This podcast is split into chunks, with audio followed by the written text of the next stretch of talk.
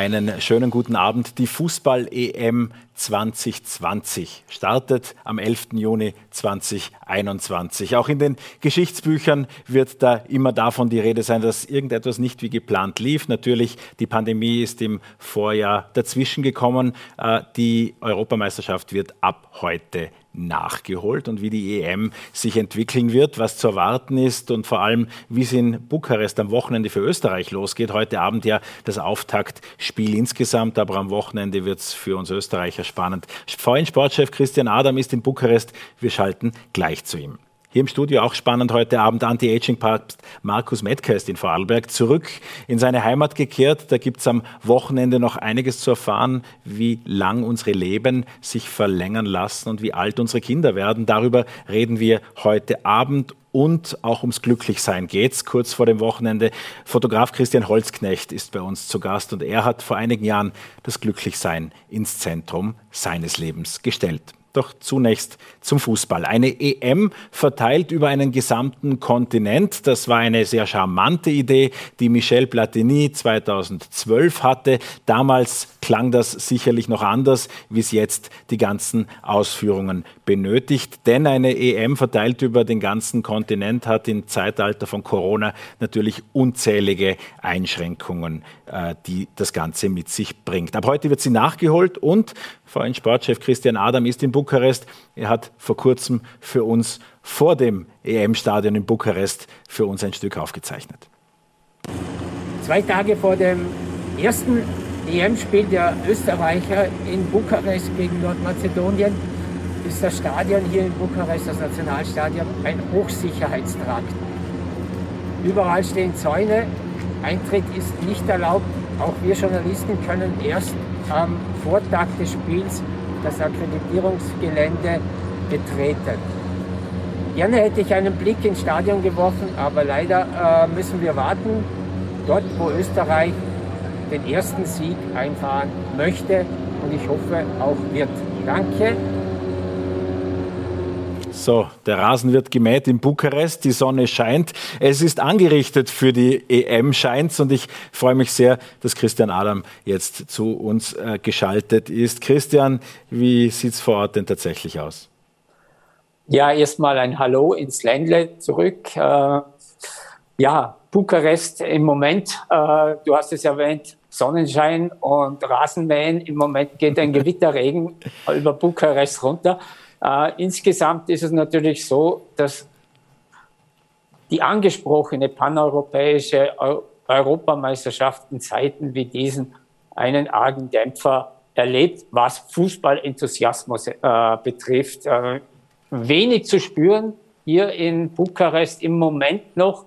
Wenn ich daran denke an unsere Europameisterschaft 2008, äh, als eine ganze Euphoriewelle über Österreich schwappte, als wir Austragungsland waren, oder 2016, wo die Erwartungen riesengroß waren. Ja, von all dem ist derzeit hier nichts zu spüren. Grundsätzlich werden alle 51 Turnierspiele vor Fans ausgetragen. Das heißt, auch die Fans dürfen in die Stadien mit unterschiedlichen Belegungen, mit unterschiedlichen Sicherheitsvorschriften. Wie wird das Ganze in Bukarest aussehen? In Bukarest äh, wird das Stadion sehr, sehr wenig gefüllt sein. In Budapest ist ja volles Haus angesagt. In England sind mehr wie 20.000 Leute äh, zugelassen. Hier werden es 12.000 bis 15.000, ich weiß es nicht mal genau jetzt im Moment sein, die im Nationalstadion am Sonntag äh, das Spiel beobachten können. Viele heimische Fußballfans freuen sich auch deshalb auf die EM üblicherweise, weil es darum geht, wer ergattert welche Karten, welche Fanreise gibt es mit welcher Freundesgruppe in welche attraktive Stadt. Äh, sind Fußballreisen in diesen Zeiten überhaupt möglich? Es gibt ja auch immer einige tausend Tickets, die fürs äh, Spiel, äh, fürs Anhängerland, also für die Fans des, der, der spielenden Länder reserviert sind.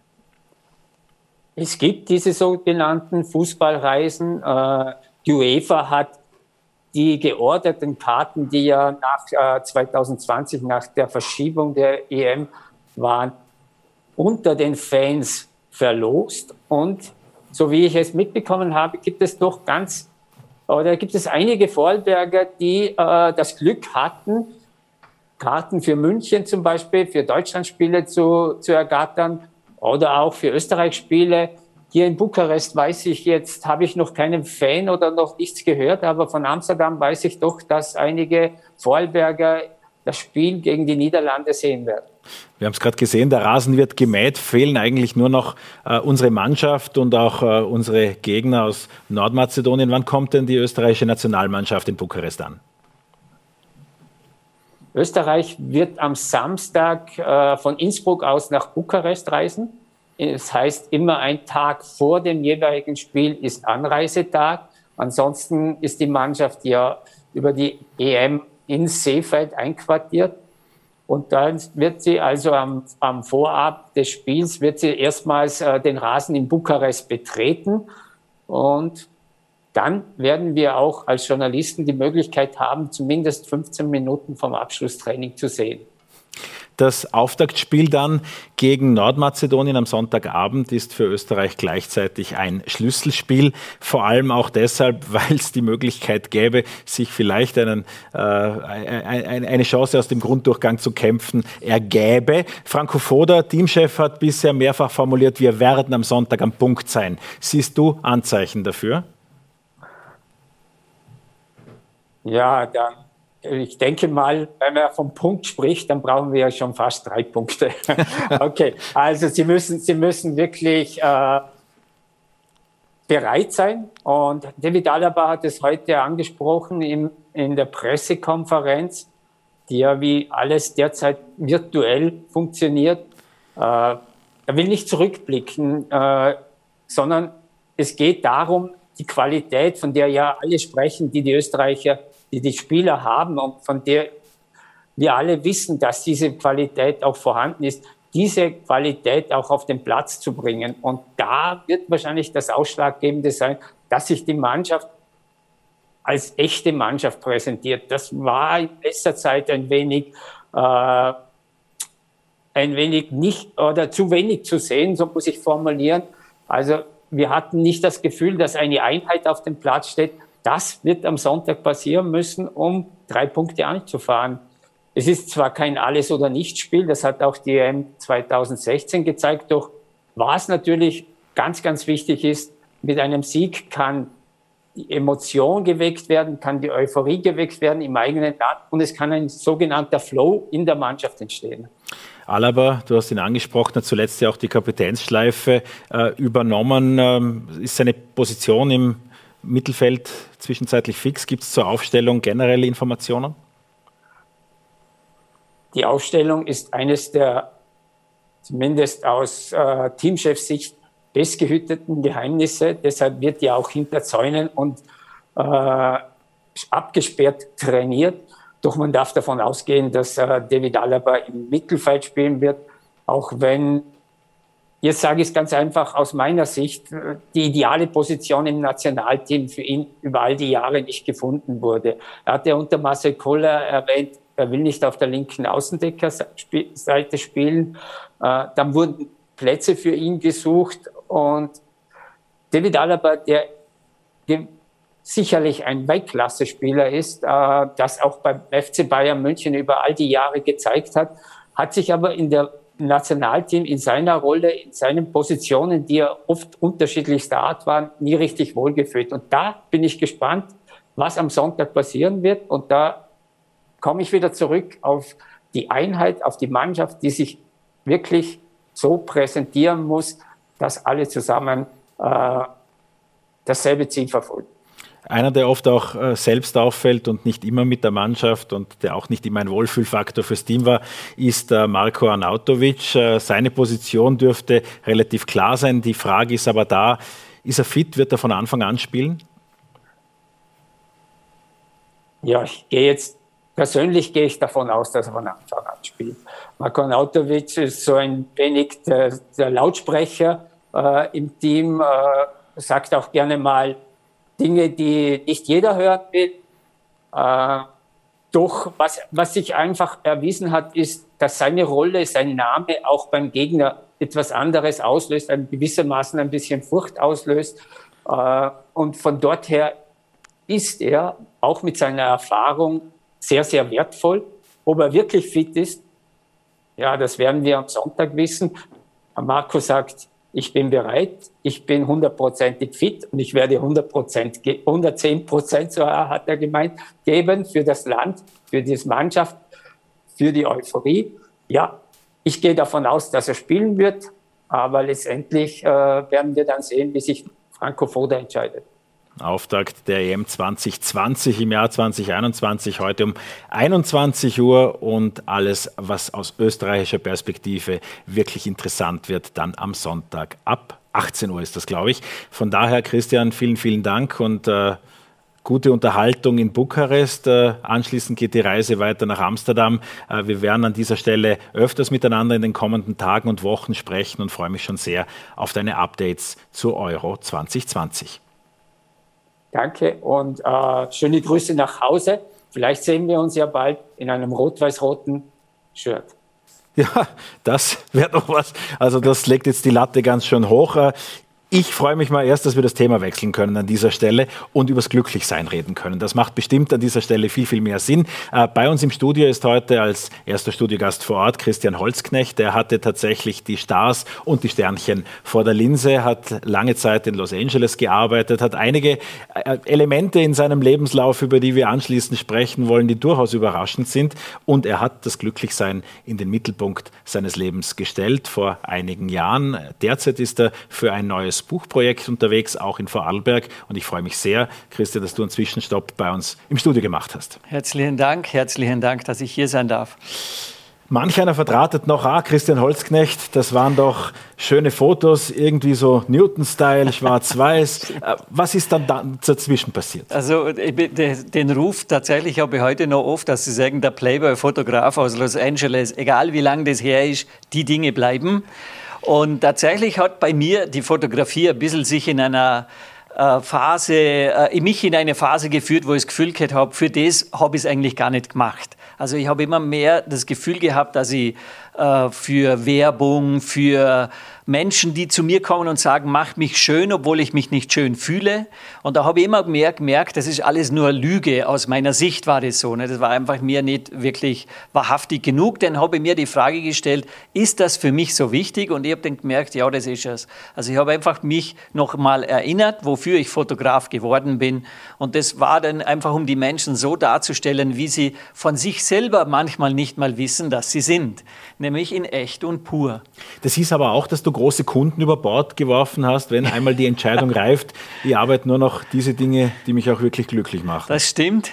Ich muss deswegen lachen, weil mein Banker und mein Steuerberater waren sich einig, dass das völlig bescheuert ist. Also ich habe Hornbach, Berner richtig große Kunden gehabt und wirklich auch gespürt, für die kann ich das nicht mehr weiter tun. Ich war aber auch dazu mal der Meinung, dass sich das in ein paar Monate logischerweise einfach ersetzt mit Fotografie für wahrhaftige Werbekunden und so weiter.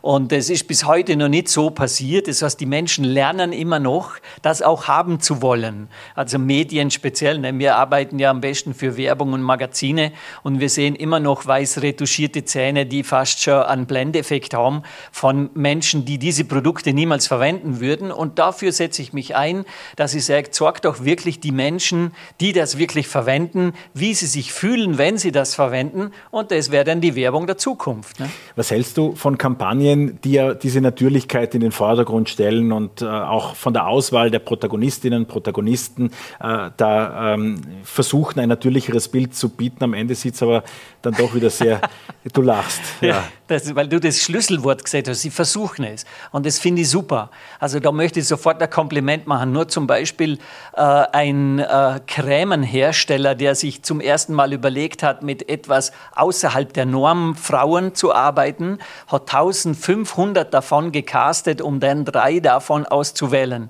die diese neue Form von Körper repräsentieren. Und das ist natürlich inhaltlich wieder dasselbe. Du bist richtig, du bist nicht richtig. Und das wünsche ich mir für die Zukunft. Und ich glaube, da bewegen wir uns tatsächlich auch hin, wenn auch nach meinem Geschmack etwas langsam, dass wir sagen, ist das wirklich so? Ich meine, man muss sich ja nun mal selber überprüfen, welche Werbung glauben wir wirklich noch? Immer wir kaufen die Dinge, weil uns die Produkte gefallen. Aber Werbung aus meiner Sicht wird immer schlechter, weil sie immer noch mehr glaubt, die Lüge noch einmal zu verdoppeln zu müssen, damit es noch irgendjemand glaubt. Aber das tun wir schon lange nicht mehr. Was ich dich ja fragen würde dann ist, wie fühlten sich das an, wenn du das kaufst?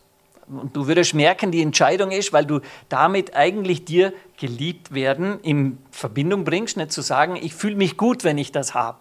Aber mit der Werbung hat es immer weniger zu tun. Ich muss eingreifen, Christian Holzknecht interviewt sich schon selbst mit rhetorischen Fragen. Ich will ja ganz was anderes fragen, lieber Christian. Nein, das ist völlig okay, aber wenn du sagst, es entwickelt sich mehr zur Natürlichkeit, man könnte die Gegenthese mhm. vertreten, dass eigentlich jeder jetzt das Leben lebst, das du in Los Angeles abgelichtet hast, mhm. mit dem eigenen Instagram-Account. Das stimmt und dort ist die Lüge erst recht ordentlich vorhanden. Ne? Also wenn du schaust, wie diese Menschen diese Illusion erzeugen. Ich meine, man muss an die Grundsatzfrage zurück, was ist es, was wir dort wollen? Wenn Arsch und Titten, entschuldige für den Ausdruck, 2,2 Millionen Follower hat und einen wirklich weltbewegenden jungen Menschen, der die Weltmeere rettet, äh, mit guten Konzepten nur 500 Follower hat, dann darf man natürlich die Frage stellen, worauf haben wir unseren Fokus? Und ich würde mir wünschen, dass es natürlich umgekehrt ist mit diesen Followerzahlen. Nur, das kommt nicht von heute auf morgen. Ne? Wenn zu mir jemand kommt und sagt, wie geht denn glücklich? Und ich sage, sei einfach glücklich, merkst schon, da ist keine Lösung darin.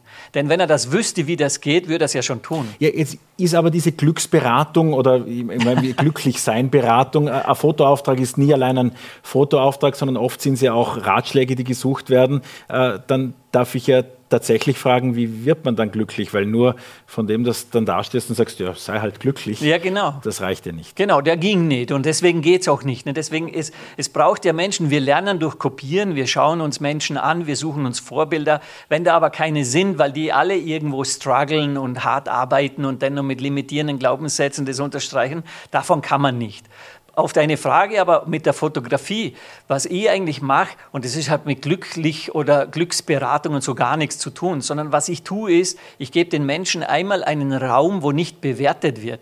Weil wir haben ja so eine latente Neigung dazu, immer das Gefühl zu haben, dass wir nie genug sind. Das hat man schon in der Schule erzählt, in der Kirche, im Zuhause, im erfolgreich im Schönsein. Es ist wurscht, die Menschen lassen, die Frauen lassen sich 200 Mal operieren und fühlen sich immer noch nicht schön. Und egal wie reich wir sind, wir sind noch nicht erfolgreich genug. Und ich glaube, dass wenn man nur mal den Menschen zu spüren gibt, wie es sich anfühlt, wenn sie mal genug sind, nämlich für sich selbst, nicht für mich, sondern für sich selbst, und ich davon noch ein Foto mache und sie dann an dem Foto diese Freiheit erkennen, dann habe ich was bewegt. Das aktuelle Buchprojekt heißt Drive by Austria und orientiert sich durchaus an einem Grundmuster, das ja ab und zu Fotografen festhält oder fesselt, die ich auch in Amerika schon öfters gefesselt hat, nämlich den Roadtrip. Also ja. ein Roadtrip quer durch Österreich, in dem Fall ja. jetzt auch durch deine Heimat. Ja. Was hast du entdeckt? Also die Grundidee ist entstanden, dass ich irgendwie das Gefühl gehabt habe, wir haben im Moment sehr stark polarisierende äh, äh, Sichtweisen und Lautstärken. Also mir ist aufgefallen, die Politiker sind viel zu sehen, die Demonstranten sind viel zu sehen. Und irgendwann habe ich mir überlegt, was machen eigentlich der Rest der Österreicher gerade? Die höre ich nicht und sehe nicht. Ne? Die harren irgendwo der Dinge und warten, bis diese Sache vorbeigeht. Und dann habe ich mir überlegt, okay, wie wäre es, wenn ich mal in Österreich so eine Runde drehe und mir ganz normale Menschen suche und sie einfach mal frage, wie ist es denn gerade für dich? Wie war es denn während der Pandemie? Was hat denn dich so bewegt und beschäftigt? Und dabei versuche ich auch die These zu beweisen, dass ganz vielen Menschen, nämlich eigentlich fast allen, auch etwas Positives und Wunderbares widerfahren ist in dieser Zeit. Und damit möchte ich ein bisschen die, die, diese Balance schaffen, eventuell zu sagen, es ist nicht alles immer nur schlimm, sondern bei genauerem Betrachten fangen wir oft in diesen schlimmen Zeiten an, die richtigen Fragen zu stellen und manchmal auch Antworten zu bekommen. Und dem bin ich auf der Spur. Du sprichst mit unterschiedlichen Personen, du verbringst mit denen auch Zeit, aber mhm. das Ziel ist nach wie vor, das perfekte Bild zu bekommen. Na, na, na, den perfekten Moment mit diesen Menschen zu verbringen. Also ich wir immer weniger zum Fotograf. Ich entwickle mich zurück zu etwas, wo ich heute modernerweise Storyteller nennen würde oder ein Verbinder, ein Menschenbegegner äh, und Kennenlerner und dann eben daraus etwas zu machen. Ich fotografiere die Menschen als Beweis, dass ich dort war und auch weil ich weiß, wenn das eine Buchform wird und da dieses Gesicht, dieses Foto zu sehen ist und die Stimme dieses Menschen sozusagen, der Text schreibt ja diese Person selbst, äh, dass man das noch viel mehr einordnen kann für sich selbst. Ne? Also Bild und Ton oder Bild und Text in dem Fall verbunden. Hat die Suche nach vielen schönen Momenten und dem perfekten Moment in dieser Phase deines Lebens auch damit zu tun, dass es durchaus auch Zeiten gab, in denen es viele nicht perfekte Momente gab?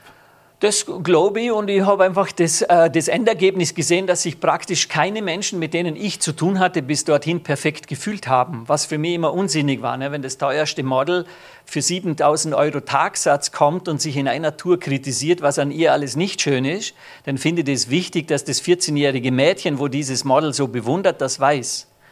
Und das hat bei mir dieses Wort perfekt in ein ganz anderes Licht gebracht. Ne? Perfekt ist, wer sich perfekt fühlt. Und das heißt, Betonung auf fühlen. Das ist nichts, was wir sehen.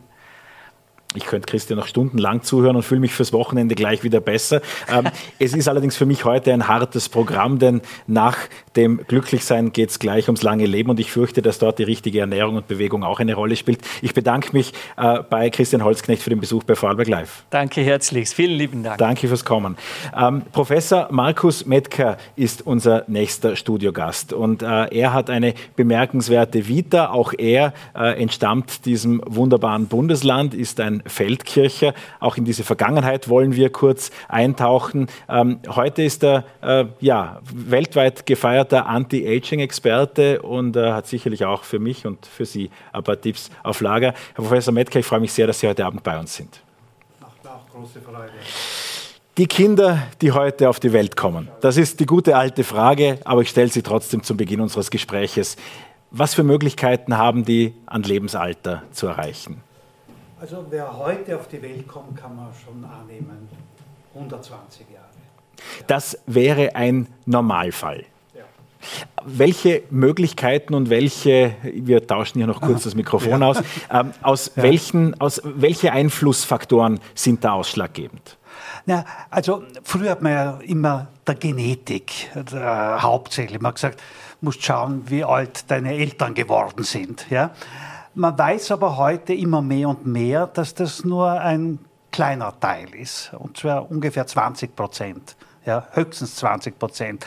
Der Rest ist sogenannte Epigenetik, also wie lebe ich. Ja, das ist auch unglaublich wichtig und das weiß man heute mehr denn je.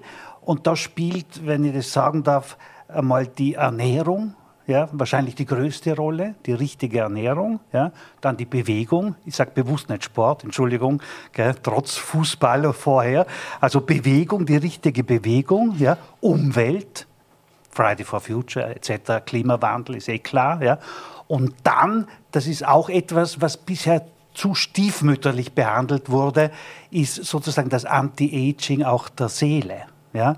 Also wir sind sozusagen auch verantwortlich, wie wir leben, auch seelisch, wie wir, zum Beispiel, es gibt einen schönen Spruch, ab 50 ist jeder für sein Gesicht selbst verantwortlich. Versteht? Ja? So ist er auch ab 50 für seine Organe, für den Zustand seiner Organe selbst verantwortlich. Ja? Also wir haben hier sehr viel Selbstverantwortung, das ist auch ein wichtiger Punkt. Ja? Und das ist eben der letzte Punkt, den ich sagen wollte, ist eben die Psychosomatik, der Einfluss der Psyche, der Seele, letztlich auf den Körper. Das hat übrigens schon der Schiller, den ich jetzt äh, letztens wieder mal gelesen habe, wunderbar erkannt. Es ist der Geist, der sich den Körper formt. Ja? Sie ja. haben sich sehr mit diesen Bereichen beschäftigt, geforscht in diesem ja. Bereich. Was ist Ihr Sukkus für sich selbst? Wie alt möchten Sie werden? Ja, ja natürlich möglichst alt. Ja, das ist ganz klar. Und äh, solange man natürlich gesund ist, ist es ja wunderschön. Das Alter bringt ja auch sehr vieles. Ja, ich sehe das jetzt schon natürlich, äh, dass ich zum Beispiel für philosophische Fragen, ja, viel mehr Verständnis aufbringe, viel offener bin als noch vor 30 Jahren. Ja? Weil ich vor 30 Jahren, wenn ich, wenn ich einen Hegel oder so gelesen habe, ich habe es gar nicht verstanden, auch einen Nietzsche nicht verstanden. Ja? Aber jetzt verstehe ich das natürlich ganz anders. Oder, oder ein Faust zum Beispiel. Ja? Lassen wir die also Philosophie also, noch etwas beiseite und ja. konzentrieren uns um die, die harte und, und evidenzbasierte Forschung äh, ja. aktuell. Äh, auch gerade vor der Pandemie war es opportun, äh, sehr stark sich auf Silikon Silicon Valley zu konzentrieren, die ganzen DNA-Startups dort, die, die den Code des ja. Lebens zu entschlüsseln versuchen, auch Investoren und von Elon Musk abwärts, die das klare Ziel haben, nicht nur auf dem Mars zu leben, sondern möglichst ewig zu leben. Ja. Welche technischen Durchbrüche stehen bevor? Ist das alles nur gute Verpackung für Investoren oder gibt es da tatsächlich Möglichkeiten, äh, die auch technisch möglich sind, in der Verbindung aus Technik und dem erworbenen Wissen Leben zu verlängern? Ähm, also wir, ich muss ganz ehrlich sagen, das ist eher enttäuschend, ja, die Möglichkeiten, die wir sozusagen von Silicon Valley oder von den, meine, die USA, ich habe ja in den USA auch meinen Aufenthalten damals als Student bin ich überhaupt mit der Anti-Aging-Bewegung äh, in Berührung gekommen. Bei uns war das ja noch überhaupt kein Thema damals, in den 70er Jahren ungefähr, 70er, 80er Jahren. Äh, es ist wenig Fortschritt gemacht worden diesbezüglich, ja, dass man jetzt, wie weiß ich, die DNA, also die Genetik beeinflusst. Ja. Äh, ich sage nur Stichworte, die Sie sicher alle schon gehört haben, äh, Sirtuin, ja, äh, Resveratrol etc man steht daran. Ja? Was man aber immer mehr und mehr weiß und wissenschaftlich wirklich bestätigen kann, dass eben der Lebensstil, ja, deswegen gibt es ja auch den Ausdruck Lifestyle-Medizin. Ja? Und das bekommt immer mehr Bedeutung, weil man halt erkennt, dass das wahnsinnig wichtig ist. Ja? Also bevor Sie irgendeine komplizierte chemische Substanz, ja, äh, die noch nicht erprobt ist, aber sehr teuer ist, zu sich nehmen, Wachstumshormon ist ein typisches Beispiel. Ja, ist alles nach hinten losgegangen. Ja, das hat nicht das gebracht, in keiner Weise, was man sich erhofft hat. Ja, da ist die richtige Ernährung, zum Beispiel, wenn Sie jetzt wirklich den Zucker, Entschuldigung, wenn ich so auf so simple Dinge zurückgehe, aber wenn Sie den Zucker um die Hälfte reduzieren, mhm. ja, ja, dann tun Sie gewaltig viel für Ihr für ihre alterspräventive sozusagen Vorsorge. Versuchen ja? wir das möglichst niedrigschwellig zu halten. Der ja. Vorsatz konkret, wie Sie das ansprechen, die Hälfte des Zuckers zu reduzieren. Ja. Und ja, die medizinisch richtige Empfehlung wäre wahrscheinlich äh, zu einer Diätikerin oder einer Beratung zu gehen, um sich das Ganze anzusehen. Wo würden Sie jetzt mal über den Daumen gepeilt sagen, wo fangen wir an, den Zucker zu reduzieren? Äh, das ganz, ganz klar, das habe ich bei mir selbst erlebt, bei den Getränken ich nehme absolut kein gezuckertes Getränk mehr zu mir. Ja? Und interessanterweise, wenn Sie das einmal drei, vier Wochen machen, Sie können gar nichts Gezuckertes mehr trinken. Weil es ja? zu süß erscheint. Ja, der Körper gewöhnt sich sehr rasch daran. Der Körper hat ja äh, Signale, sendet ja Signale, was ist gut für ihn. Ja? Und das ist sehr, sehr interessant, wenn Sie nur kurze Zeit ja, äh, den Zucker Getränken, Getränken sind wir jetzt, ja, also kein Zucker in Tee, kein Zucker in Kaffee etc. Und sie kriegen dann einen gezuckerten Kaffee, ja, Sie können den immer runterbringen. Der, jetzt ja? sagt der Geübte nicht nur Vorarlberger, na gut, dann trinke ich halt eine Cola Zero. Ja, das ist leider keine Alternative. Ja? Die Alternative ist ein Wasser. Ja? Und ich war ja in der Stella Matutina und ich kann mich erinnern, die, die Schweizer, die dort im Internat waren, die haben gesagt, das Beste an Velke ist das Wasser. Also wir hier im Ländle haben eh das Glück, ein ausgezeichnetes Wasser zu haben. Ja? Und ein Wasser, und da kann man mal eine Zitrone reingeben oder irgendetwas, das, da tun sie wahnsinnig viel. Ja? Viel, viel mehr, als wenn sie sich jetzt mit irgendwelchen komplizierten Nahrungsergänzungsmitteln hoffen, ja, äh, hier etwas zu bewirken. Das legendäre Jesuitenkolleg Stella Matutina haben Sie selbst angesprochen. äh, sie sind ja, wie soll ich sagen, Sie haben das mit einem Hungerstreik abgebrochen. Ja, ich habe es jetzt gerade erwähnt. Es ist also ein Trauma. Ich, ich war heute, heute Lassen Sie uns kurz darauf zurückkommen. heute Vormittag war ich wieder dort. Das war natürlich damals, das war 65 war das. Ja. Ich war zehn Jahre alt. Wir haben in einem Schlafsaal äh, äh, leben müssen. Da waren 70 Buben. Ja. Wir waren zehn Jahre alt, 70 Buben. Wir haben in der Früh haben wir müssen das Lavabo ja, einschlagen im Winter, ja, weil das war alles gefroren. Ja. Und dann haben wir die Mäuse haben wir dann runtergeschmissen in die Ill. Ja, haben wir gehört, wie sie am Eis aufgeprallt sind. Also es war, ich sage immer, ich habe den Gulag erlebt, mhm. ja, so ungefähr. Und es war halt eine wahnsinnig autoritäre Erziehung. Ich meine, ich habe lange dafür, davon profitiert, ja, an Disziplin und so weiter von den Jesuiten. Ja. Aber im damaligen Moment war es für mich eine Katastrophe. Und ich habe halt einfach, dann bin ich in den Hungersteig getreten und dann haben mich meine Eltern müssen rausnehmen. Und wenn wir von diesem Schlaglicht weitergehen, auch der Aufenthalt im Gymnasium in Bludenz war das dann, glaube ich, war nicht von allzu, langer, von allzu langer Dauer. Und schließlich, ja. äh, Sie wollten ja Zoodirektor werden, habe ich nachgelesen, ja, ja, äh, ist es dann doch in eine andere Richtung gegangen. Wie hat sich das in Ihrem Leben entwickelt, dass die Gynäkologie Sie dann so gefestigt ja, hat? Ja, also eigentlich wollte ich wirklich Zoodirektor werden, wollte Biologie studieren natürlich, Zoologie etc. Und dann mein Vater, der war sehr schlau, der gewusst, wenn er mir das verbietet, ja, dann werde ich es trotzdem und gerade extra natürlich machen. Ja. Und hat gesagt, ja, jetzt mach einmal zuerst Medizin und nachher kannst du ja alles machen für deinen Zoodirektor. Natürlich, wer, wer schafft es? Ja, Medizin ist ausreichend. Ja, und so habe ich dann Medizin studiert und habe natürlich auch große, äh, große Begeisterung an der Medizin äh, letztlich äh, gefunden. Und Gynäkologie, weil Sie fragen Gynäkologie.